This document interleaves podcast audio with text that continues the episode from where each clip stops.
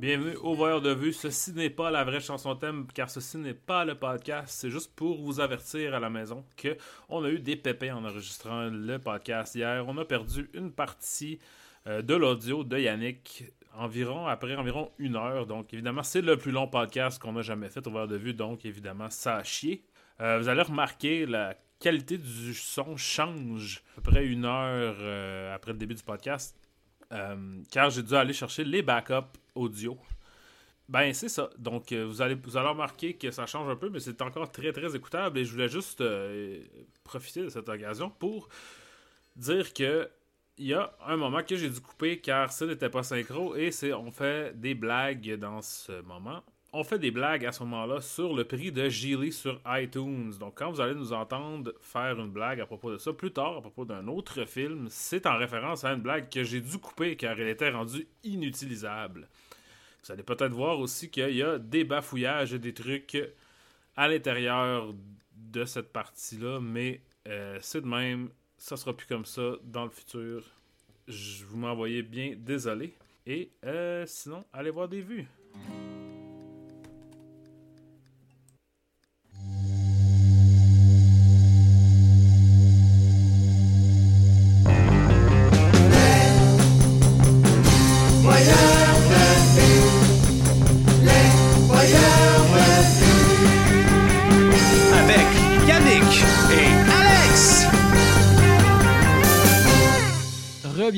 De Vue.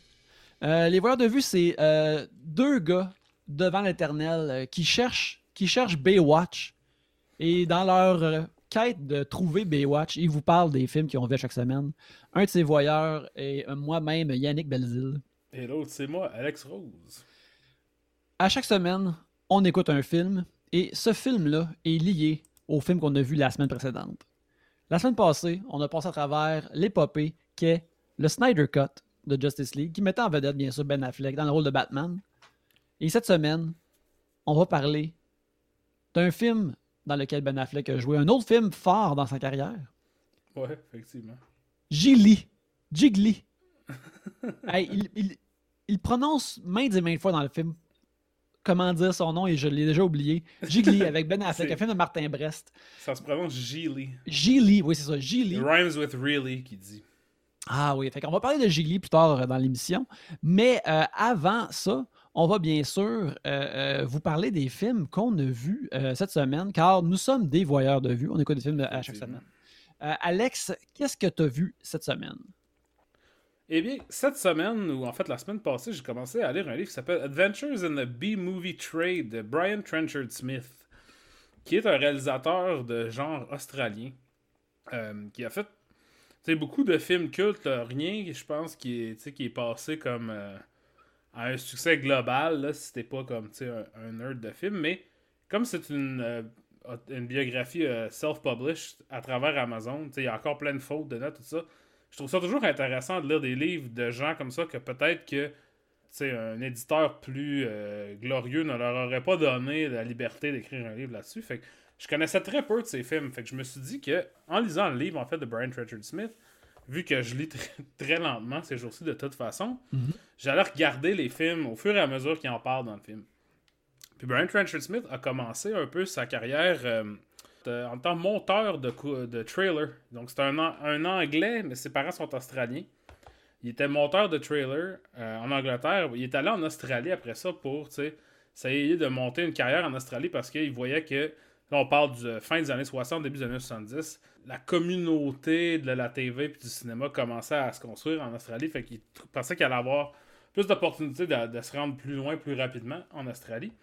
Et là-bas, il, a, réalisé pour la télévision, en fait, ouais, pour la télévision, euh, un, ou deux documentaires sur les cascadeurs et les cascades.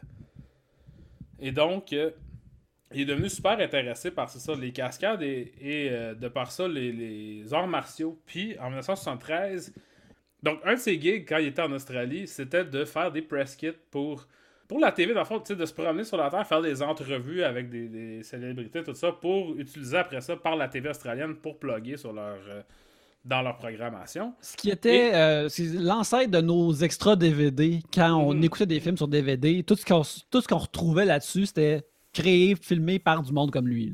Exact. Puis, à travers ça, il, euh, il était censé faire un. Je crois que c'était un projet de documentaire sur Bruce Lee. Et il avait aussi dans sa poche un pitch pour pitcher à Bruce Lee une fois qu'il allait faire le documentaire. Et quand il est arrivé à Hong Kong pour tourner son truc avec Bruce Lee, débarquer de l'avion, c'est le jour où ce que Bruce Lee est mort. Ouf. Fait que là, il y avait des meetings avec euh, Run Run, non Raymond Chow, la compagnie, c'est Golden Harvest, pardon, Oui, qui, oui. était, qui était une des compagnies qui produisait des films de kung fu. Et de ça, il a pitché son film, l'idée euh, The Man from Hong Kong, qui est un film qui a, qui a déterminé un peu avec Grant Page, qui est un cascadeur qui est d'après ça devenu plus connu parce que c'est euh, le stunt coordinator de Mad Max. Donc, à l'époque, des cascadeurs, c'était quand même rare. C'était une denrée euh, non périssable. Mhm. Fait qu'avec Grant Page, qui était rendu son ami, il a, il a comme déterminé un, un scénario de euh, film de kung fu australien qui allait être un peu aussi comme un genre de reel pour montrer toutes les, les, genres de cascades que, aurait pu- que Grant Page était capable de faire, tout ça. Déjà qu'il y avait un documentaire qui était ça avant Man from Hong Kong, puis le film tout de suite, qui est fait après, tout de suite après Man from Hong Kong s'appelle Death Cheaters, qui est un film qui met en vedette Grant Page, genre, qui est un film sur Grant Page qui est un, cascadeur et les cascades qu'il fait, et ainsi de suite. Fait que The Man from Hong Kong, finalement, n'a pas été fait avec Bruce Lee parce qu'il était décédé, euh, mais bien avec Jimmy Wang Yu, qui était aussi connu à cette époque-là euh, pour les films des Shaw Brothers, dans le fond, ben, One Arm Swordsman, puis aussi The Chinese Boxer. Mhm. Euh, dans le livre, Brian Trenchard Smith explique qu'il était, c'était le deuxième plus populaire euh, acteur d'arts martiaux en, en Chine après Bruce Lee à cette époque-là. Ce que je, sais, je suis pas certain. Je veux dire, je peux- je- il faut que je croie à Brian Trenchard Smith s'il me dit ça. mais- Ben, euh, One Arm Swordsman puis Chinese Boxer, c'est tout de même euh, des, des, des, des gros films, justement, de- des années 70-80 Mhm. de, de Kung Fu. Fait que je pense que c'est tout de même legit. Puis le fait que, que cet acteur-là euh, ne semble pas faire partie de ce qui était le, le, le, le Bruce le- les, les, Mhm. les, les films et les, les acteurs qui euh, exploitaient euh, une mince ressemblance avec Bruce Lee. Fait que euh, j'imagine que juste ça, c'est legit. Là. Ouais, ben, c'est un peu comme ça que, que c'est décrit aussi dans le livre. Et donc, met en vedette euh, Jimmy Wang Yu et George Lazenby, euh, Oh. qui était connu pour, étant, pour être le James Bond de Honor Majesty Secret Service, le seul James Bond qui a fait un seul James Bond, Mhm. et qui est un Australien et qui était à cette époque-là sous contrat avec Golden Harvest.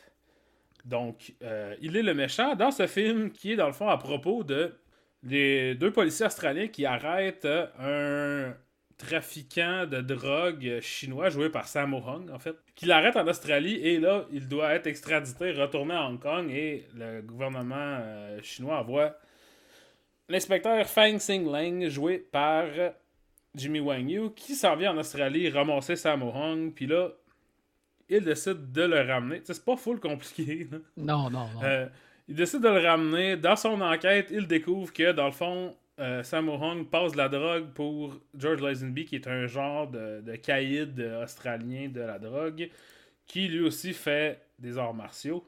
Et donc, c'est essentiellement ça l'histoire. Il faut pogner George Lazenby, c'est un méchant. Fang Sing Leng est euh, un genre de Dirty Harry du Kung Fu, genre. Tu sais, il est pas. euh, il n'y a pas beaucoup de scrupules d'éthique et de morale. Toi, tu passes souvent de films de Kung Fu au voyeur de vue, tu sais, puis... Je vais parler d'un film de Kung Fu après ce, après ce livre.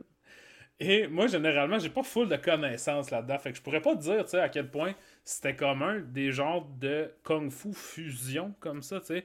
Parce que, à la base, c'est autant un film de policier australien, tu sais, style... euh, je sais pas, tu sais, un film de euh, poli- Poliziotti, là, genre des films de police italiens ou un film style euh, d'action américain des années 70 aurait pu l'être, là, comme, tu sais, je sais pas, Busting ou Freebie and the Bean ou même Dirty Harry. Euh, fait que c'est peut-être pour ça que ça m'a vraiment beaucoup parlé. Alex, euh, Oui. ça t'a beaucoup parlé. Est-ce que je dois assumer que il y a une certaine qualité visuelle qui est créée par la chaleur? Oui, effectivement. Oui, tu as, tu film-là? raison.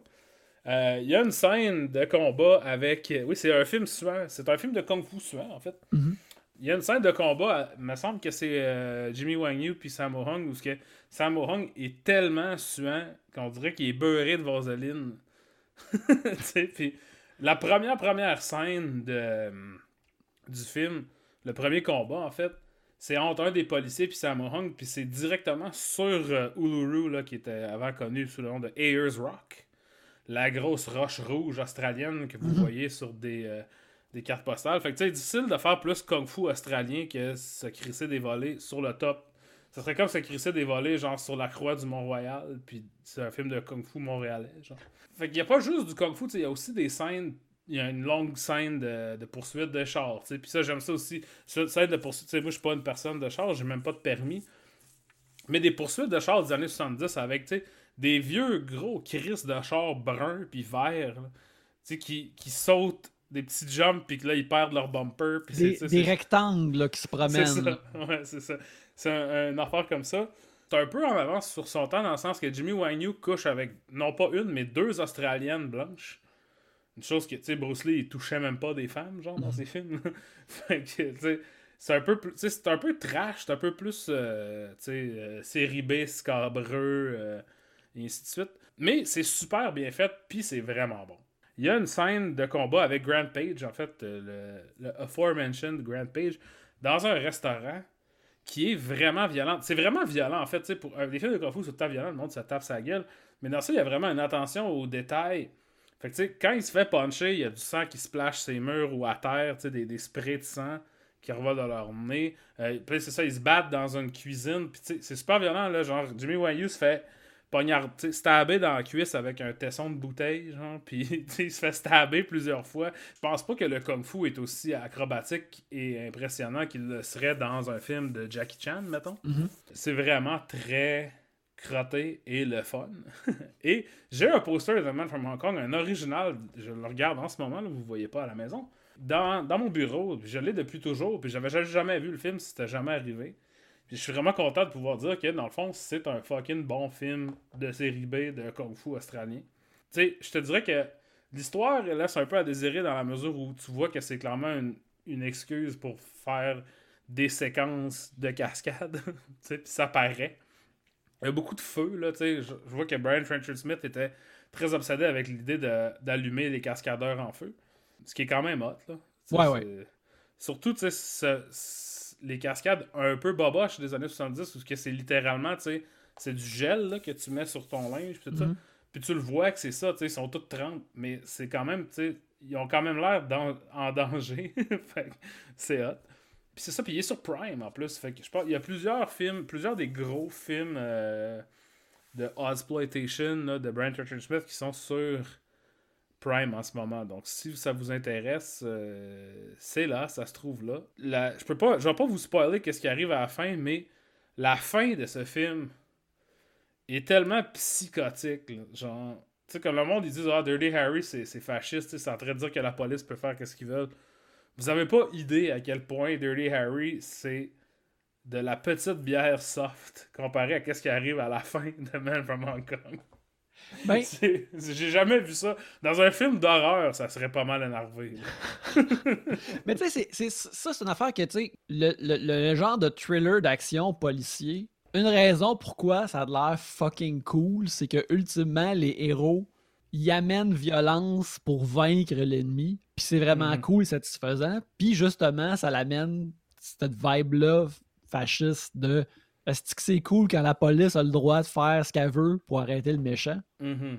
Puis ça, il y a ça dans tous les films partout dans le monde. Mais dans les films d'action de Hong Kong, c'est x10 parce que l'action est encore plus sick. Ouais. Fait que t'es encore plus comme. Comme je parle, je parle souvent, dans l'année l'année passée, c'est un film que j'ai beaucoup pensé en écoutant et écoutant, c'est Yes Madam. Puis comment que c'est quasiment aller à l'église puis louanger la brutalité policière à cause que c'est Michel Yeoh puis Cynthia Rothrock qui commettent cette brutalité. Ouais, ben, c'est ça, il y a, il y a vraiment un aspect de ça dans Man from Hong Kong où ce que, tu sais, qui- tu sais, qu'il y en a un qui est comme un gars avec un suit plus vieux, puis un plus jeune avec des gros cheveux, puis une barbe qui ça- il a l'air en fait un peu de Ron Jeremy. Puis eux autres sont un peu comme là, c'est fou là, euh, Bing là, il est fou là, peut pas genre, attention à qu'est-ce qu'il fait, tu sais, il est en train de tout fucker notre enquête. Puis là, à toutes les fois qu'il y a des résultats en crissant le feu à quelque chose ou en genre kickant quelqu'un d'un gosse en bas d'une bâtisse, ils sont comme fucking nice, man. Merci d'avoir fait ça, ça nous aide vraiment. tu sais, c'est quand même whack, là. Tu sais, le gars, il, il passe de l'opium, genre, puis il se fait allumer en feu, puis genre 200, 200 chars, ils passent dessus, ou whatever. Genre. c'est ça, ce genre de. de violence morbide, genre qu'on voit plus souvent dans les films australiens de policiers. Les films australiens de policiers, c'est vraiment fucked up aussi parce que les méchants, c'est souvent genre des. Euh, des contestataires de gauche, là, des, des, des communistes, là, puis la, la, police, genre, non, crise de communistes sale, puis genre, il rentre une grenade dans le cul, puis tout ça, c'est à l'écran, genre. Ça, c'est comme un film italien, puis tu sais, même en Hong Kong, c'est une coche de moins que ça, mais juste une coche de moins.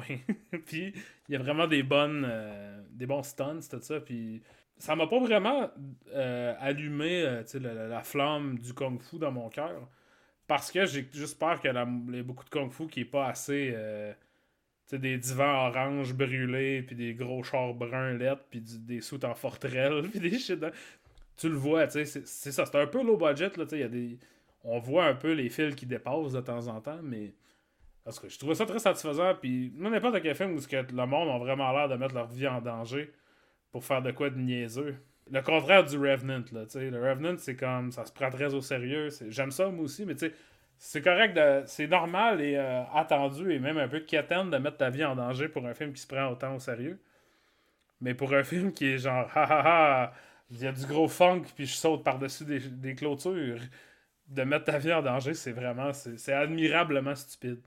ça me fait penser, j'ai vu euh, le film Twins Mission, qui est un film d'arts martiaux, euh, d'aventure qui est tout de même très très mauvais, qui met en vedette, euh, qui est le troisième de la trilogie qui met en vedette Charlie Nee et Gillian Choi, qui est comme un duo de canto pop qui s'appelle The Twins. Puis en fait, trois films, dont deux j'ai parlé au voyeur de vue, je crois. Ouais. mais le troisième un, je me souviens, est, vraiment terrible. Mais il y a une scène dans le film où il y a comme un, un wagon de train qui explose, où il y a quelque chose qui explose. Puis tu vois dans le générique qu'un des membres du crew a été vraiment comme gravement blessé là-dedans. Puis là, c'est comme. Cet homme-là a été gravement blessé dans un truc explosif pour une hostie de boîte. Je pense que j'ai peut-être je pense j'ai peut-être donné une demi-étoile de plus à cause de ça, par respect. Je suis sûr que cette personne-là va être contente de le savoir, mais. Mais tu sais, c'est arrivé comme.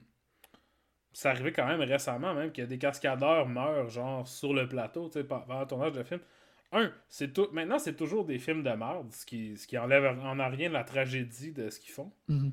Mais aussi, souvent, la personne qui meurt, pas le double de, de Vin Diesel qui sort de travers une fenêtre, c'est tout le temps comme, tu sais, un des huit dudes qui conduit un, tout petit hélicoptère pour aller dropper des bombes qui vont faire sauter.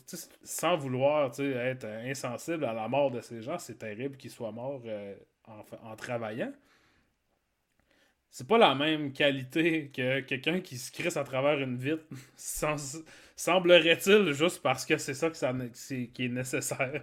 Puis le personnage principal de Man from Hong Kong, ça fait beaucoup maganer, bien plus que la majorité des, euh, des protagonistes de films d'action en général. Tu sais, comme mettons, c'est quelque chose qui revient avec Die Hard, par exemple. il est quand même magané à la fin de ça, Bruce Willis, a tous les gens, les pieds pleins de vitres. Mais Jimmy Wang Yu, il est comme dans le coma deux fois dans comme, ça n'a aucun style de rapport. En tout cas, je le recommande à tous, c'est sur Prime. Euh, c'est sûr que c'est du bon temps. Euh, ben regarde, moi je vais continuer aussi avec une production de Golden Harvest qui est largement filmée en Australie. Oh. Euh, je vais y aller avec Jackie Chan's First Strike, qui est un film que j'ai acheté sur iTunes parce qu'il était pas cher cette semaine-là et j'étais un peu pompette alors que je revenais de mon cousin Sylvain après avoir vu le Snyder Cut. et là, j'étais pompette, j'étais comme euh, un peu survolté d'énergie de je viens d'écouter comme une grosse affaire, je veux pas me partir à un autre film, mais j'ai besoin d'écouter quelque chose. Et là, j'ai vu que ce film de Jackie Chan là était comme 8 pièces sur iTunes. Alors, je me suis dit, tiens, j'y vais. Un Jackie de fin 80, euh, en fait, début 90, je ne peux pas me tromper. Fait que j'ai pris, c'est ça, euh, Jackie Chan's First Strike, qui est sorti en 1992, euh, qui est réalisé par Stanley Tong. C'est, en Chine, c'est officiellement Police Story 4 qui est bien sûr la grande série de Jackie Chan qui, qui, a réalisé les deux premiers films, je crois, du moins le premier, qui sont euh, des classiques qui sont euh, sur euh, la plateforme de Criterion et dans le Criterion Collection. Et je vous encourage à visionner à tout le moins Police Story 1, c'est un classique de l'action, c'est merveilleux, c'est de toute beauté, c'est tout ce que Jackie Chan sait faire euh, à, son paroxysme. Dans Police euh, Story 4, dans First Strike, euh, on suit son personnage de Police Story, quoi, qui est de moins en moins le peu que ce personnage-là existait. Il est essentiellement Jackie Chan qui est maintenant dans un film de James Bond. J'ai déjà parlé. Jackie Chan, il, il crée pas nécessairement des grands personnages, il crée des, des, des nouveaux suits dans lequel il peut se promener dans des genres cinématographiques différents et y amener son propre showmanship. Fait que, puis pour ce film-là, il enlève son costume de Police Story. Puis là, il met un costume de James Bond essentiellement. Même que, tu sais, c'est dit plusieurs fois durant le film comme Hey, on dirait une affaire de James Bond. Il se donne un gadget. Il est comme Hey, comme James Bond. ça, ça, commence genre en Ukraine où ce qui doit suivre euh, une dame qui a un contact pour euh, retrouver une arme nucléaire. Fait que là, euh, Jackie euh, suit cette dame-là en filature. Il, essaie il trouve un agent double. L'agent double, finalement, s'avère à travailler pour le KGB. ils vont à la poursuite de ce gars-là en Australie. C'est vraiment comme. c'est un film que, tu sais, la, version que j'ai vue, elle, dure, genre, je pense, 92 minutes. Non, celle que j'ai est 92 mais l'original est 106 minutes. Fait que c'est mhm. une c'est ça qui arrive souvent avec les films des années 90 de Jackie Chan qui sont sortis en Amérique du Nord. Ils sont choppés en masse puis ils ont un dubbing dégueulasse. C'est le cas de ça. Fait que tu peux suivre l'histoire pareil, mais il n'y a rien vraiment de, prenant dans tout ça. C'est Jackie qui se promène à travers justement des différents set pieces, moments et euh, images de James Bondesque, excepté l'aspect euh, de séduire des dames. Mhm. Fait que sinon, il y a, du cabotinage en masse. il, va en Australie à un moment donné. Il y a une euh, belle dame qu'il doit un peu aider et protéger, mais ça reste très très chaste. Euh, il y a une scène où il se retrouve tout nu malgré lui et, il se cache de sa nudité, puis c'est supposé être un moment humiliant, mais tu vois aussi qu'il est vraiment fucking ripped. Je pense que j'ai vu ce film-là. Ça sort un nom différent? C'est Jackie euh? Chan's First Strike en Amérique du Nord. Hmm. mais ça, a peut-être un autre nom je dirais, dans, les, autres Jackie Chan que j'ai vus euh, de cette période-là, c'est pas aussi le fun. Euh, ça se perd un peu trop. Ça prend du temps avant que le film donne vraiment comme des grosses scènes d'action où ce que Jackie a l'air vraiment en danger. une couple de fois, il se pitch dans mm-hmm. l'eau froide, dans l'eau froide, puis il y a des affaires en, montagne qui sont plus euh, typiquement Bond, mais qui sont tout de même qui sont cool, mais sans plus.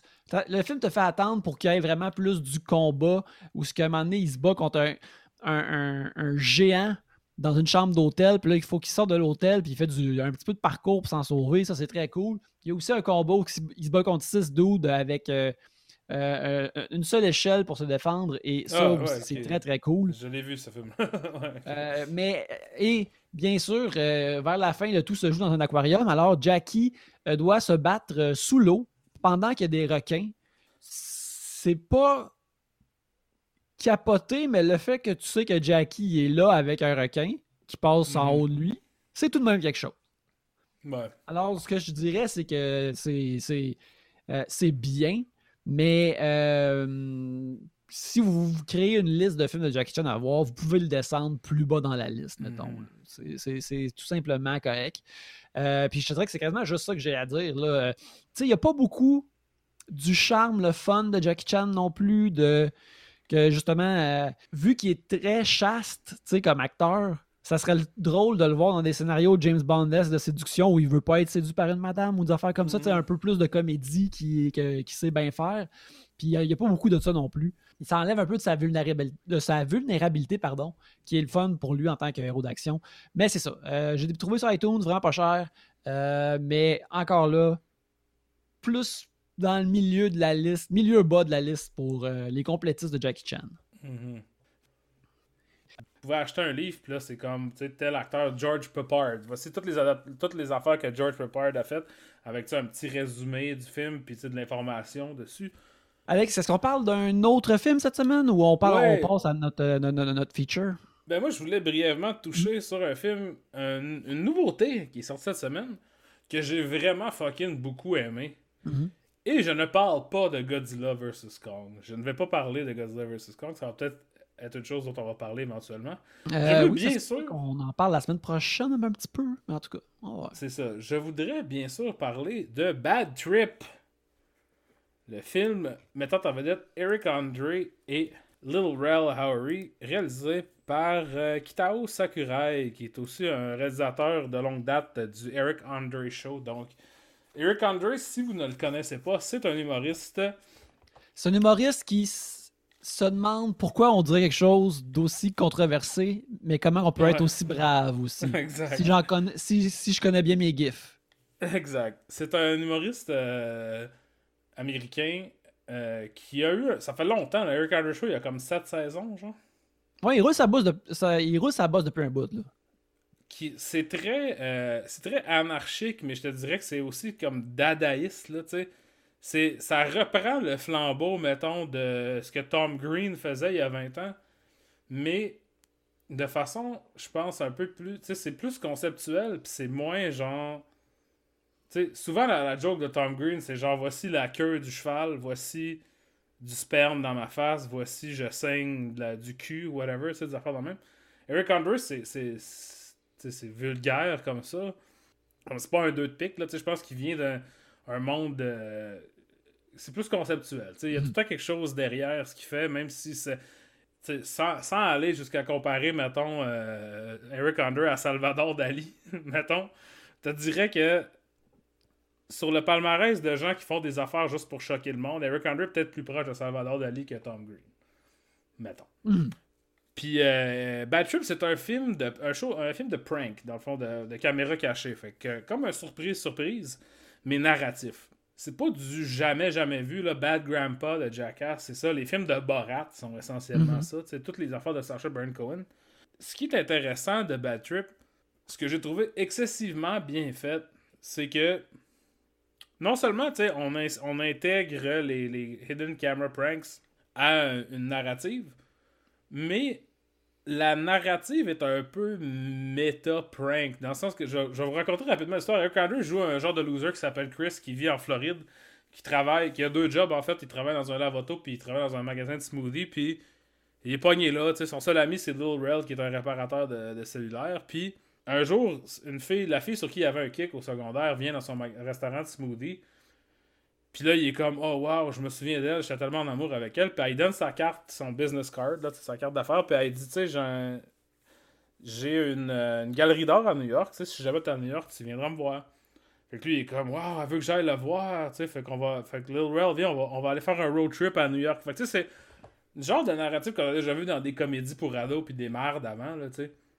Puis là, ils prennent le char de la sœur de Lil Rel, qui est jouée par Tiffany Haddish, qui, elle, est en prison. Mais là, elle se, sauve de prison et elle cherche son char, et donc elle découvre que son frère l'a volé. Donc elle part à la, à la, pourchasse des deux dudes. Mais ce qui est intéressant, l'histoire est vraiment, c'est vraiment pas le gros chiard. C'est quand même, c'est relativement inutile comme histoire. C'est que le film traite tous les clichés d'une comédie romantique ou une comédie de road trip comme ça dans le vrai monde.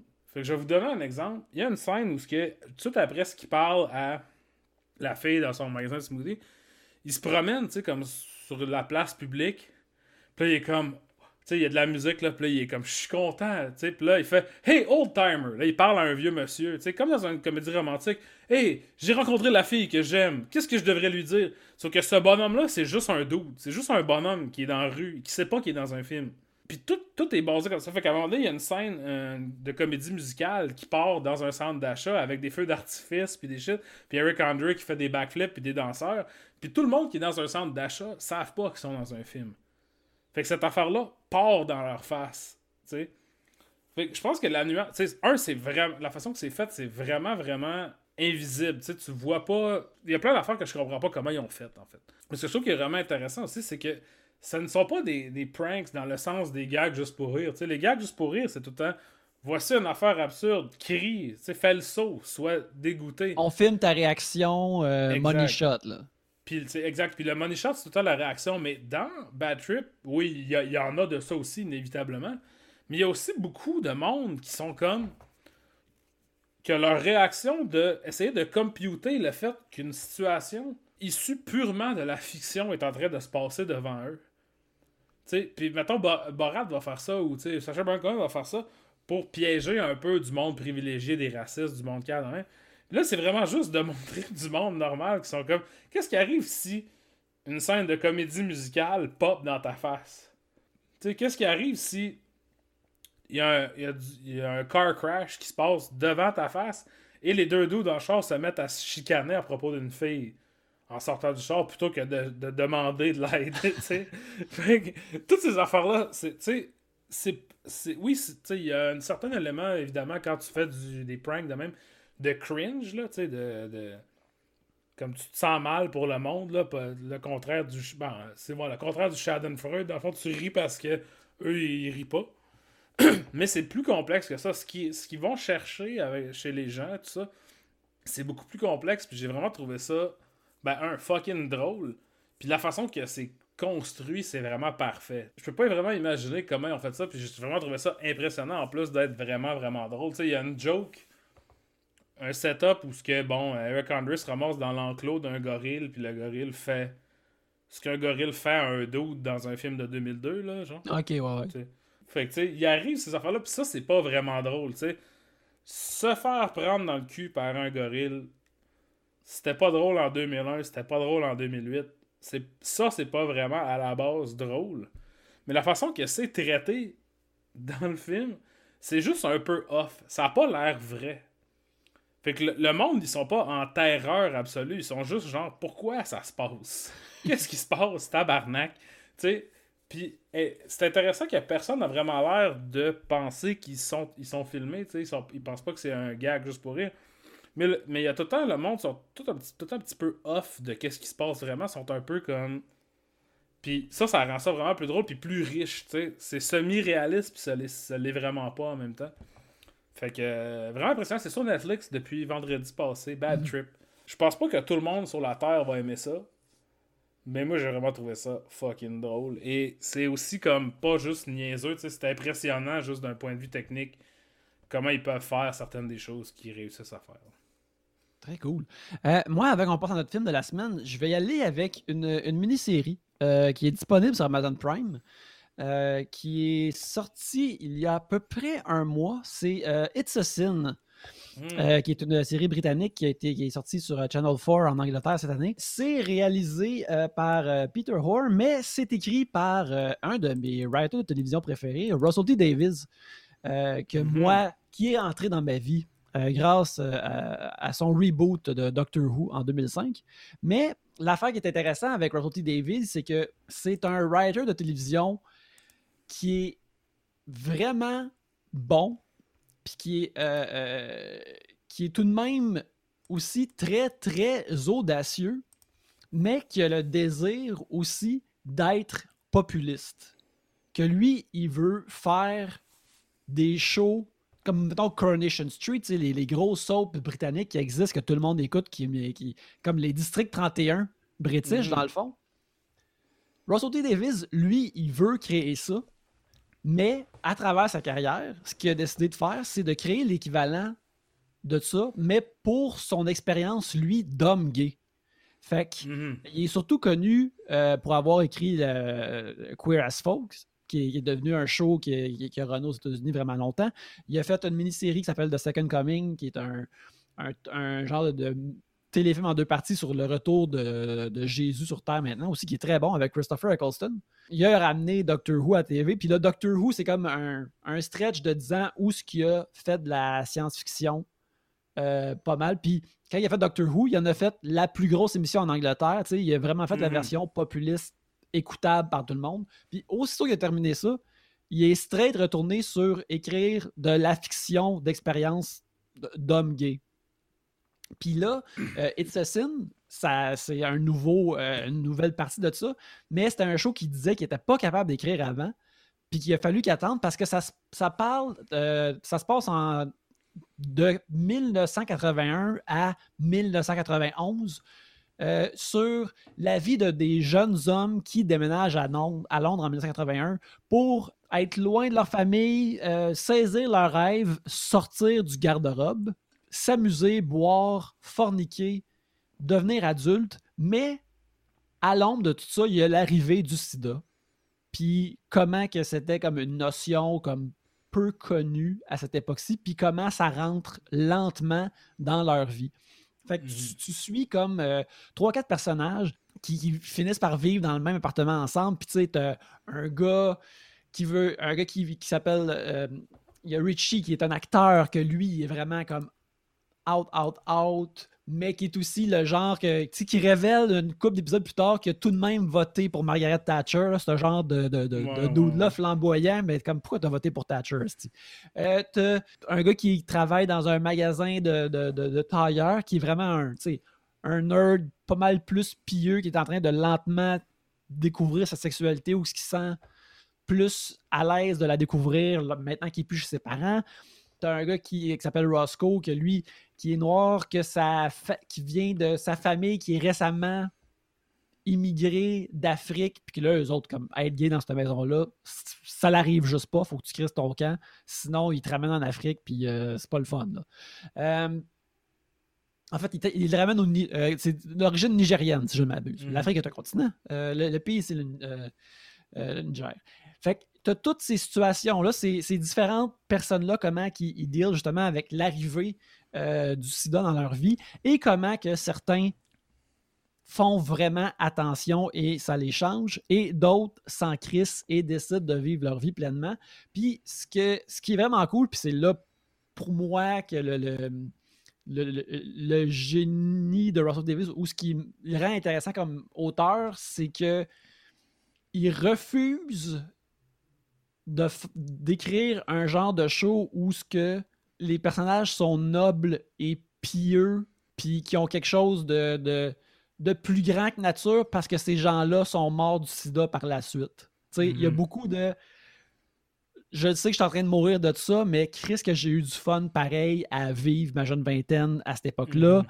Euh, il y a aussi euh, tout l'aspect que maintenant, à notre époque, de voir comment que le système de santé n'était pas équipé pour délai avec ça, puis de euh, comment que tout le monde ignore c'est quoi la véritable nature du, virus puis du VIH, toutes ces affaires-là, que là, ça, a un écho à nos vies maintenant que, quand lui l'a écrit, il savait zéro, là, puis ils ont filmé de tourner ça avant le COVID. Fait que là, il y a tout, ce film-là, cette série-là a, plein de, il y a cinq épisodes, et... Euh, il y a plein de. cinq épisodes de deux heures, British style. Non, non, c'est des, épisodes d'une heure. C'est des épisodes d'une heure. Et, euh, tu sais, ça, refuse euh, puis de, rendre ces personnages-là euh, trop nobles ou trop des anges à cause de ce qu'ils vivent. Puis tu vois, comme. C'est sûr que là, c'est un genre d'expérience parce que c'est tout des. des... C'est pas tous les personnages qui sont blancs, mais tu sais, c'est particulièrement comme lui, quand il était jeune, quand il avait 20 ans dans les années 80, fait que là, tu t'as pas, mettons, c'est beaucoup dans le milieu gay, mais t'as pas vraiment, mettons, l'expérience, le, point de vue, mettons, euh, lesbienne de cette époque-là ou quelqu'un de trans de cette époque-là, comment il vivait ça. C'est plus son point de vue à lui, mais c'est tout de même riche de cette façon-là, tu. Euh, ce ne sera pas surprenant qu'un truc un motif visuel de la série, éventuellement, c'est qu'il y a beaucoup de gens qui se promènent dans des couloirs d'hôpitaux puis qui vont dans des chambres d'hôpital. Mais le mhm. show, il est un petit peu comme ça que tu te promènes dans un, dans un couloir puis tu vois dans les chambres différents morceaux de vie des gens qui ont vécu comme ça. le show, il, est vraiment riche de cette façon-là. Tu as des, beaucoup de codes et de non-dits de l'époque de c'est comme Ah, il est où euh, il est où Andrew? Ah, il, est retourné, euh, il est retourné vivre chez ses parents, puis comment que retourner vivre chez ses parents, ça commence à vouloir dire il était malade, puis il, est reparti mourir dans son patelin. Mm-hmm. Fait que euh, c'est vraiment bon, c'est très riche, c'est aussi parfois euh, tout de même vraiment triste, mais c'est aussi drôle puis rempli de, de célébrations. Et le fait que ça manipule tous ces tons-là en même temps, j'ai trouvé ça euh, vraiment, vraiment bon. Puis il y a aussi, tu sais, il y a un certain trip de reconstitution d'époque aussi qui, est, qui, est, plaisant. Alors, c'est ça, It's a Sin, c'est cinq épisodes et c'est sur Amazon Prime et je le, recommande fortement. Ouais, je, vais le regarder. Je, te recommanderais peut-être soit d'écouter comme. Tu pourrais écouter, mettons, un, deux, trois back-to-back, puis tu te gardes 4 et 5 pour plus tard, mm. mais pas les ben écouter toutes les cinq parce que ça, ça serait un petit peu ouais. Ben, tu sais, c'est bizarre à dire, là, parce que je, je, t'avais de dire un enfer. Mais j'aime les émissions sur le sida. tu sais, dans le sens que la troisième saison, la dernière saison de, Deuce, là, de David Simon, Et beaucoup à propos de ça, vu que ça se passe dans le milieu du travail du sexe puis de la porn à New York des années 80. Mais aussi The Normal Heart, un téléfilm de HBO là, avec Matt Bomer, Jim Parsons, il y a du Taylor Kitsch, il me semble Julia Roberts c'est dedans aussi. Puis aussi 120 battements par minute, le film français. C'est des affaires, tu sais, je trouve ça vraiment comme intéressant. C'est comme. Je trouve ça un peu weird de dire que j'aime ça parce que, tu sais, c'est comme dire je, je tire du plaisir à regarder des, une génération d'hommes gays mourir. C'est pas ça que je veux dire. Mais tu sais, je trouve ça vraiment intéressant parce qu'en partie, comme tu dis, ça bouge vite, ça change vite. Le monde, on, on peu de repères, tu sais. Fait les gens savaient pas vraiment qu'est-ce qui se passait pendant des années et des années. Fait que c'est très, tu sais, comme. Euh, je trouve ça super intéressant. Je, je voudrais. Moi, je savais pas que c'était sorti déjà. Je sais que c'était sorti en Angleterre, mais j'avais pas mhm. su encore que c'était. Puis il y a Neil Patrick Harris dedans, si je ne m'abuse. Oui, oui, il est, euh, il est dans les euh, premiers épisodes. Puis justement, il, joue. Euh, il travaille au même magasin, sur Savile Row, là, un, un, mhm. un, magasin, une mercerie où il, il, taille des, mhm. des, vêtements pour hommes. Puis il est comme le le gars qui apprend à Colin, qui, qui vient juste de déménager, comme il dit comme Regarde, je sais que t'es gay, faut que tu trouves des amis gays parce que tu veux pas être tout seul dans, dans la ville de même. Puis, il apprend un peu comment. Il est comme hmm. un, un, plus vieux gay qui apprend à un jeune comme un peu c'est quoi la, vie. Un sensei, tu sais, il, est vraiment cool dans ce rôle-là. Puis, euh, Pour revenir à notre thématique de Kung Fu. Oui, exactement. Faut reste. Les, les voyeurs de vue, là, ça respecte les thèmes. C'est ça. L'affaire aussi, pourquoi moi j'ai trouvé ça euh, intéressant, c'est que Russell T. Davis, dont j'ai pas mal suivi la carrière, d'ailleurs, euh, euh, sa version de Queer as Folks, l'original qui est écrit, est aussi sur Prime, dont j'ai pas vu tous les épisodes, mais je l'ai vu une bonne partie. Dans le temps, je les ai loués en vidéo-cassette au Vidéotron du Mont-Royal en 2005. Qui est maintenant un renaissance. oui, qui est maintenant un renaissance. Puis, tu sais, dans Queer as Folks, il parlait pas de sida, genre. Puis lui-même, il disait comme, ben moi, je veux pas que la communauté gay dans la fiction soit tout le temps liée à ça. Fait qu'il il a comme attendu quasiment comme 30 ans dans sa carrière pour mm-hmm. finalement parler de ça. Puis là, il en parle là-dedans et c'est vraiment. Euh, c'est comme, je trouve, le meilleur que tu peux espérer en, en sens de capsule de temps stylisée peut être ludique dans le sens que, hey, c'est le fun, mais aussi ça me fait vivre une montagne russe d'émotions. Mm-hmm. Excellent. Ben, on va prendre un petit break pour que je puisse euh, évacuer les vannes et euh, on va aller à notre film de la semaine euh, qui était, bien sûr, Gilly. Gilly. Go down to Marie Callender's. Get me a big bowl. Pie, some ice cream on it. Mmm, good. Put some on your head.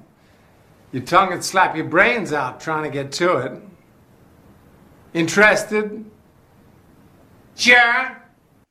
Alex, avant qu'on parle de Gigli, que je refuse de bien prononcer euh, à chaque fois parce que la véritable prononciation euh, glisse sur mon cerveau à chaque, fois.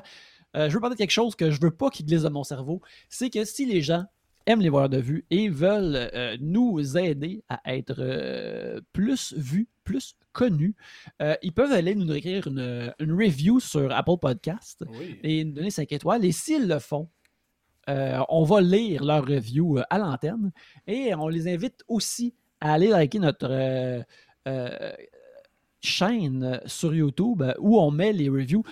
J'ai pris du retard à mettre les critiques, à mettre les épisodes sur YouTube, mais je vais recommencer cette semaine. Euh, c'est une autre place où vous pouvez trouver les voyeurs de vue. Et si vous allez euh, vous inscrire, ben, vous rendez l'émission plus visible et ça nous aide à mhm. euh, atteindre des nouveaux sommets et idéalement à recevoir plein de merch et de commandites de films afin de pouvoir acheter notre opinion.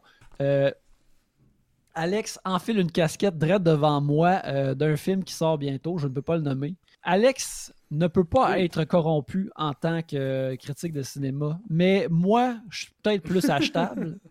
Alors, si je veux avoir du, du, Si on veut que les voyeurs de vue se fassent envoyer du swag pour être acheté, on doit être plus connu. Alors, aidez-nous dans, nous, dans notre chemin vers la swag. Hein? moi, je leur dis, envoyez-moi pas du swag, je ne peux pas être acheté, puis ils s'essayent pareil. J'ai du swag, c'est ce que je fasse. Ah, ben tu vois, tu vois, moi, je suis trop désespéré, envoyez-moi du swag. Puis là, de quel j'ai l'air en ce moment, quelqu'un qui a zéro swag de film, pas de peluche de Godzilla versus Kong, pas de miroir de Freaky. Ah, j'ai reçu des cochonneries de Nomadland aussi, mais j'ai même pas encore vu le film, en tout cas. Donc, On a vu un film cependant. Oui, on va parler d'un film qu'on a vu. Puis on a Oui. vu de Martin Brest. C'est Ben Affleck qui, après euh, Justice League, nous amène ici euh, à Gilly, euh, qui est un film qui est sorti en 2003, écrit et réalisé par Martin Brest. C'est le dernier film qu'il a fait à date. Euh, certains connaissent euh, Martin Brest pour euh, Scent of a Woman. mhm. D'autres le connaissent à cause de Beverly Hills Cop. D'autres euh, se rappellent de lui avec beaucoup de chaleur grâce à Midnight Run, qui est un autre film, qui est un, un film de duo, un body cop movie. ouais, faudra faire Midnight Run un jour, ça c'est bon en esti. Ouais, on a déjà parlé, c'est plus qu'on en a déjà parlé. On- on- Tu l'as-tu regardé depuis les voyeurs de vue? Pas depuis. euh, si je l'ai réécouté, ça devait être au début, début, mais euh, tu sais, je l'ai vu dans les trois dernières années, me semble, mais ça fait deux ans qu'on fait euh, à peu près l'émission. Ouais. Mais tu sais, euh, je parle. je- à chaque mois et demi, je parle à quel point que j'aime les films de duo, dont justement, le genre Midnight Run est un exemple de ça. Fait que Mhm. Martin Brest, il, il a fait ce film-là et, et il a mis. il a fait euh, Gilly, qui est euh, un genre. qui est un- une comédie romantique, mais aussi un genre de drame policier euh, qui met en Mhm. vedette euh, notre bon Ben Affleck, Big Ben, le patron saint des voyeurs de vue, et euh, Jennifer Lopez. C'est d'ailleurs sur ce film euh, qu'ils sont euh, tombés euh, en, en- en- en amour ou même en rut et qu'ils sont devenus euh, l'objet des tabloïds en 2003 sous le nom de Ben Mhm. Effer. Avant qu'on aille plus loin, j'aimerais ça te demander, Alex, t'étais où en 2003? Qu'est-ce que tu faisais? Qu'est-ce que tu vivais alors que euh, Gilly était euh, propulsé dans le monde qui, qui nous entourait? Ben, j'étais en secondaire 5. Fait que pour certains à la maison, c'était un moment très excitant. Pour moi, c'était comme le, le- le jour où M. Bison est venu à ton village, juste une autre journée. Euh, non, ben tu sais, j'ai regardé énormément de films, mais j'ai pas, j'ai pas vu Gilly quand c'est sorti parce que tu sais, c'est quelque chose qui revient. Tu sais, moi, entre 2001 et 2003, mettons, c'était comme euh, la, la naissance de ma cinéphilie qui a fait qu'éventuellement je suis devenu critique de cinéma. J'avais tendance à croire les gens quand ils disent qu'un film est mauvais, donc si, si un film était censé être mauvais, je ne m'y approchais pas. Après ça, par la suite, je suis devenu un peu plus, tu sais, comme je regarde un film parce que ça a l'air mauvais, mais à cette époque-là, je le faisais pas du tout. Fait que j'ai jamais vu Gilly, tu sais, puis, tu sais, la chose qui est peut-être étrange de le regarder maintenant, c'est plus de me rappeler de 2003, puis une époque où ce que, mettons, on entendait vaguement parler de Gilly, puis on disait, ah, peut-être que ça va être bon, tu sais, qu'il y avait une anticipation. Tu sais, puis quand c'est sorti, c'était de la merde. Tout le monde. Ben, c'était de la merde. tout- Ça a été super mal reçu. Puis, tu sais, il y avait- il y a des jokes de ça, peut-être encore maintenant. J'imagine quand Ben Affleck va faire le late night, ils font peut-être encore des jokes de Gilly tellement ça a marqué les esprits euh, dans sa non-bonitude. C'est ça, je l'ai jamais vu, puis j'étais pas tant intéressé à le voir.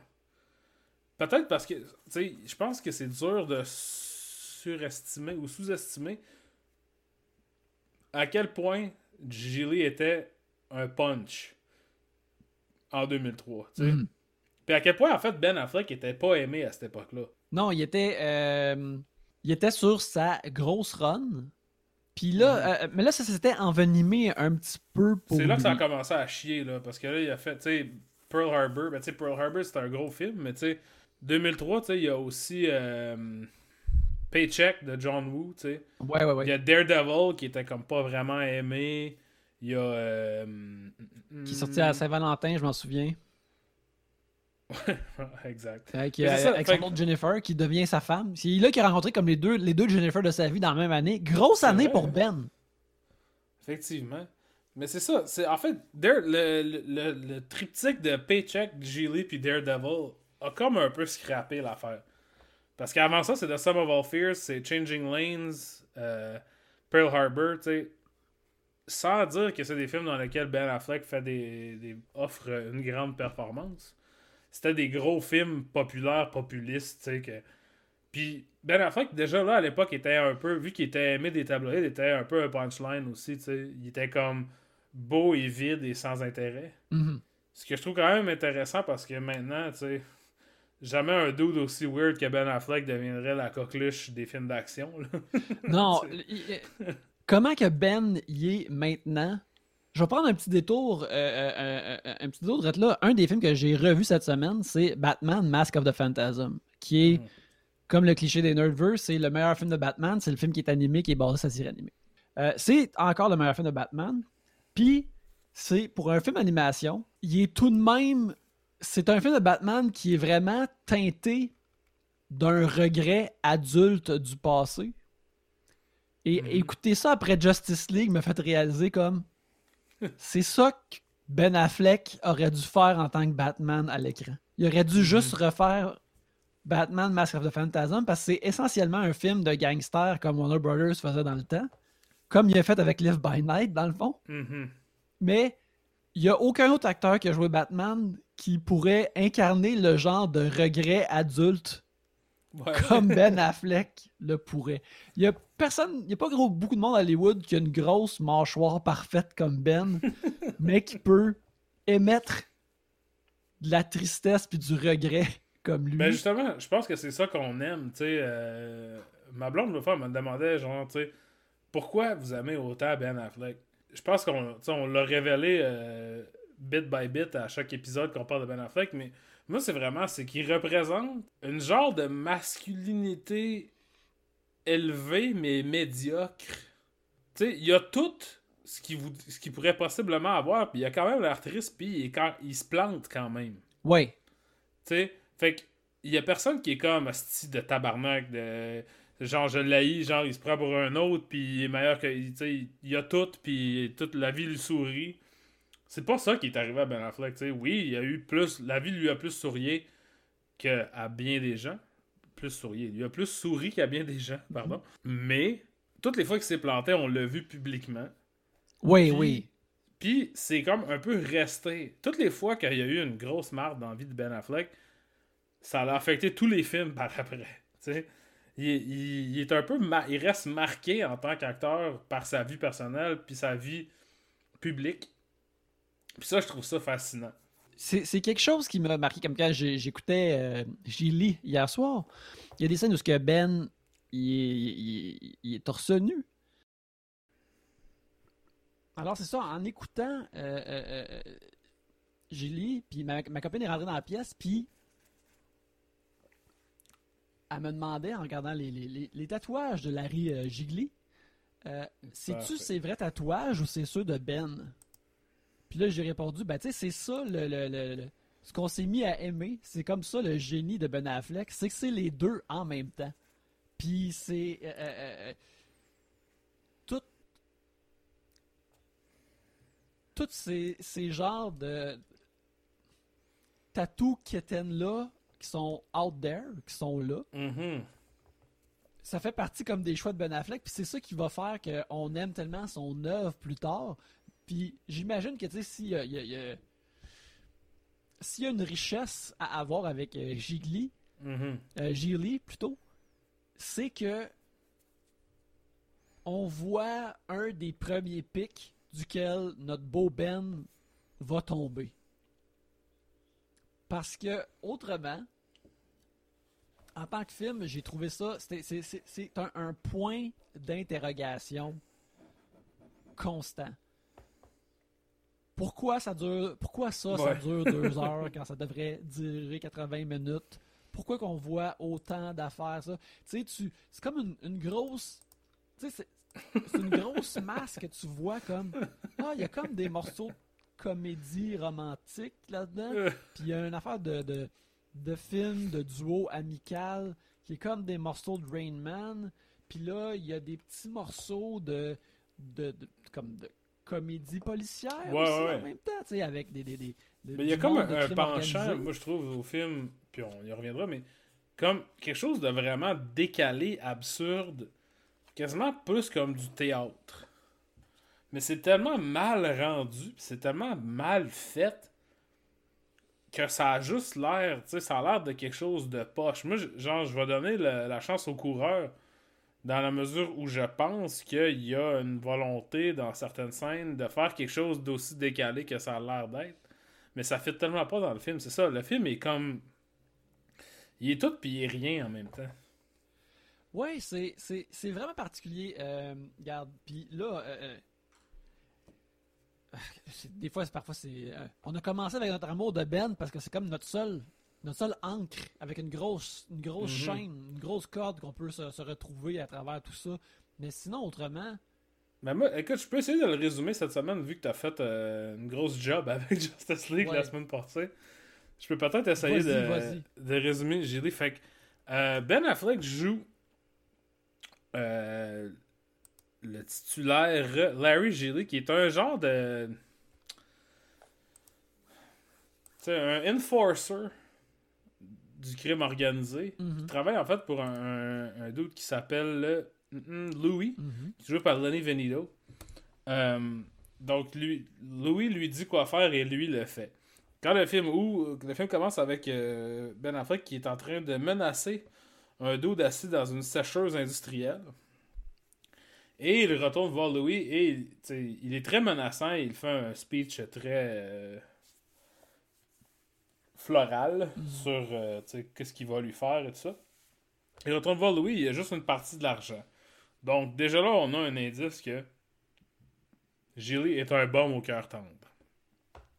Un peu tendre, à Oui, oui.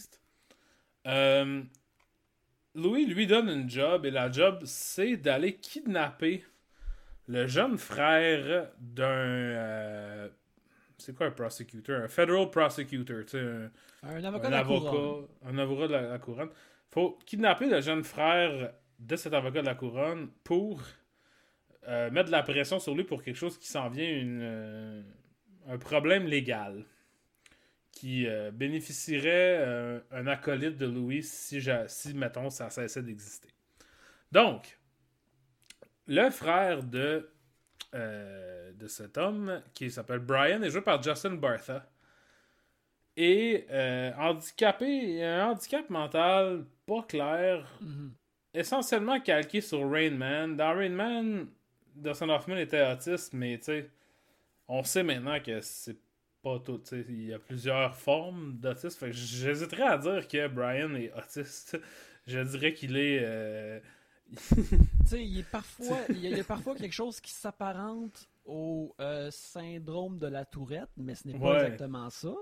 Il est aussi. euh, c'est ça, il, il- il est un peu trop. euh, Il est un sac à symptômes. Puis, puis de symptômes qui viennent du cinéma, tu sais, genre. Oui. Comme, je peux, dans la vie, on croise des gens de tout acabit. Et j'a- j'ai rencontré plein de gens qui, ont, qui sont de plein de façons. Jamais vu personne qui est comme Brian. Parce que, tu sais, c'est- juste comme un remarché euh, de ce qu'on a vu au cinéma, là, surtout avant Gilly. Fait que, on parle de, il y a au moins 20 ans. hein, sur, euh, tu sais, euh, le- les handicaps et ainsi de suite. Là. Fait que bref, il faut qu'il le kidnappé dans sa l'institut où il habite et il réussit à le convaincre de suivre parce que Brian veut aller au Baywatch. Il est obsédé par le concept de quelque chose qui s'appelle The Baywatch. Il veut aller au Baywatch. Ben Affleck, ne sait, euh, Gilly, ne sait pas c'est quoi, mais se dit ben, je vais utiliser ça pour le convaincre de venir avec moi. Le ramène à son appart, le plus triste appart beige de tous les temps, qui a juste comme un divan, une table.